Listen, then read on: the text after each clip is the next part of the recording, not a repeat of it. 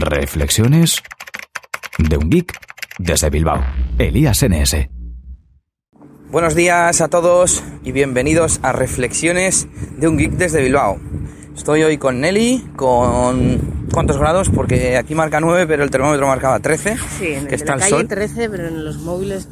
Bueno, al menos hace solecillo aquí en Bilbao y un día más estamos ya en el Parque Echevarría para grabar algo para vosotros por segunda vez, porque ya lo grabamos ayer, pero tuvimos un problema técnico que es el primero que vamos a hablar. Ese es el primer tema de hoy.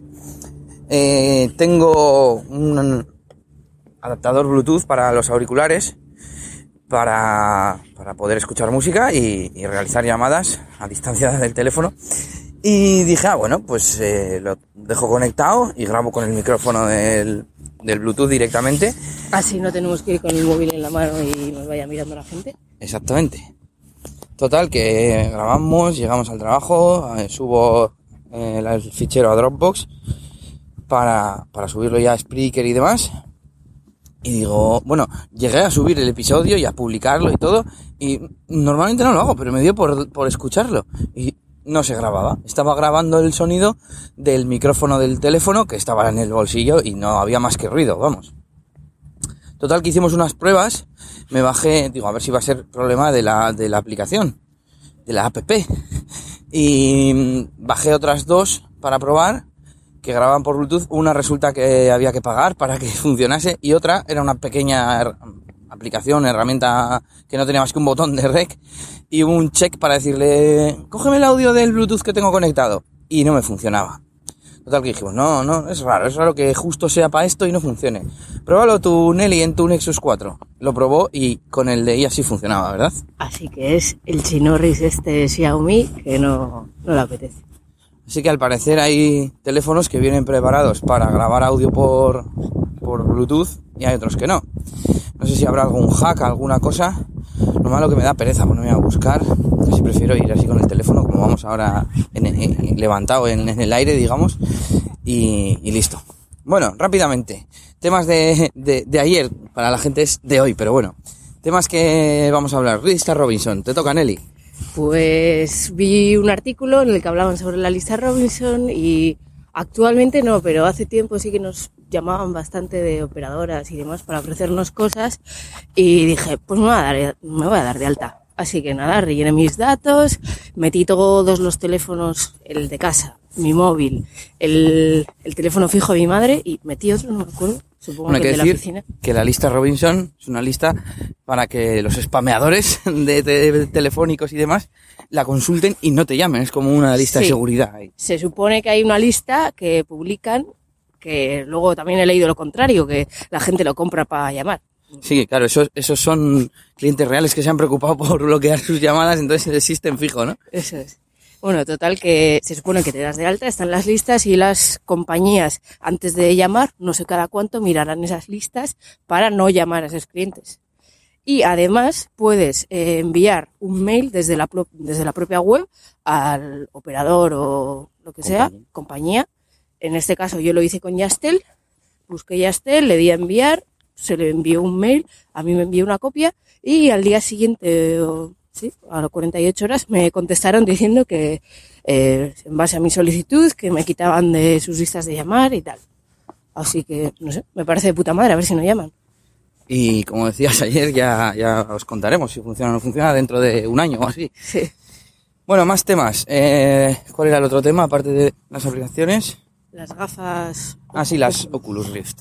Que Facebook ha comprado Oculus Rift, la compañía, bueno, la compañía se llama Oculus VR, que es la compañía que ha hecho estas gafas de realidad virtual para videojuegos que salieron de Kickstarter y que costaron, o sea, costaron, consiguieron 2.500, 2.400, 2.000 no, 2,4 millones de, de dólares de financiación. Y ahora Facebook ha comprado la compañía por 2.000 millones de dólares.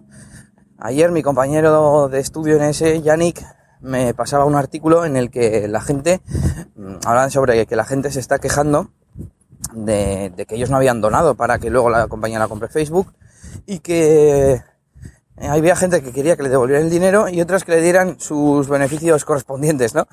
Si eran 2 millones, redondeando, y lo han vendido por 2.000, te toca mil veces más de lo que pusiste. Si pusiste 10 dólares, que era la donación más baja, según estuve viendo ayer, antes de ayer, eh, pues te tocarían 10.000 y la gente reclamando sus 10.000 dólares. Es un poco ridículo. Bueno, me, Yannick me preguntaba mi opinión y como veis, mi opinión es que tú cuando donas en Kickstarter, pues son eso, donaciones o como mucho eh, podríamos considerarlo una compra, una pre-reserva de un producto que normalmente no está fabricándose todavía, precisamente para eso piden el dinero y, tú pues eh, obtienes, dependiendo de la cantidad que dones, pues una recompensa u otra. Ayer estuvimos mirando las recompensas de Kickstarter del Oculus Rift y la más pequeña eran 10 dólares y lo único que, hacían era darte las gracias, vamos, así de claro ponía. Luego a partir de no me acuerdo cuántos euros, pues ya tenías un kit de desarrollo con las gafas, etcétera, etcétera. Y, eso, pues que yo veo a la gente un poco flipada, ni que fueran accionistas o inversores de, la compañía. Simplemente has donado a un proyecto y de hecho yo lo que haría sería alegrarme de que un proyecto en el que yo he confiado y me ha gustado haya salido adelante y se ha comprado por Facebook, ¿no? Sí que es verdad que, que te puede dar rabia que, que, pienses que Facebook lo va a ralentizar o que lo va a dejar de lado o cosas de estas, pero eso ya es un tema aparte. También que ha sido gracias a ti, si no hubieras puesto tú los 10 euros no hubieras salido adelante, por eso yo creo que están un poco quemados o no sé. Sí, sí, sí, en parte lo entiendo, pero no es una inversión ni es nada vinculante, es una donación. Yo doné un euro, creo, a la Ouya, a la consola esta con Android, y aunque ni siquiera juego, pero me gustó la idea cuando vi el vídeo y demás, y doné un euro simbólico, y ese proyecto también se ha conseguido sacar adelante, y yo, digamos, estoy como orgulloso, me, alegro de que haya sido así, y yo ni me voy a aprovechar del producto ni nada, pero bueno, así es la vida. Y bueno, último tema que hablábamos ayer y es que Fundeu me mandó uno de sus boletines eh, recomendando que no usemos la abreviatura app, app, por eso lo decía yo antes, que en castellano ya tenemos la palabra aplicación. Yo siempre he sido partidario de, no usar app, no sé muy bien de dónde salió. Una cosa es que llames a tu tienda App Store o, que en ambientes, no sé cómo decirlo, técnicos o en, no sé, lo llames app, pero oír a la gente normal decir me voy a bajar una app de mensajería, pues me resultaba raro. Eh, lo que no estoy de acuerdo es con la uh, abreviatura que nos proponían ellos, que era Appli. Y decían, y, plural, Applis. ¿Qué te parece? Un poco absurdo. Bueno, yo seguiré utilizando la palabra aplicación. No sé, yo nunca digo me he bajado una app para no sé qué, me he bajado una aplicación. Hasta eh, un programa. Sí. No sé. En a, yo creo que aplicación se está asociando más a terminales móviles, pero bueno. Y creo que hasta programa lo veo mejor visto sí, sí, que sí. app. Sí, estoy de acuerdo. Y, y, bueno, al final ya no sé qué iba a decir, que las aplicaciones que... que ah, se me ha olvidado.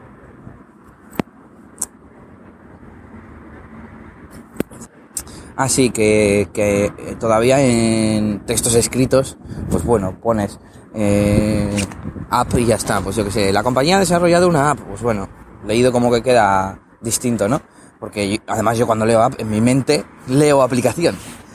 Pero en hablado, bueno, y nada más, no nos extendemos más con esta tontería. Y que cada uno lo diga como quiera. Saluditos a todos, nos vemos en Twitter. Recuerda mi usuario ElíasNS. Y arroba Nelly. Y hasta la próxima. Agur, agur.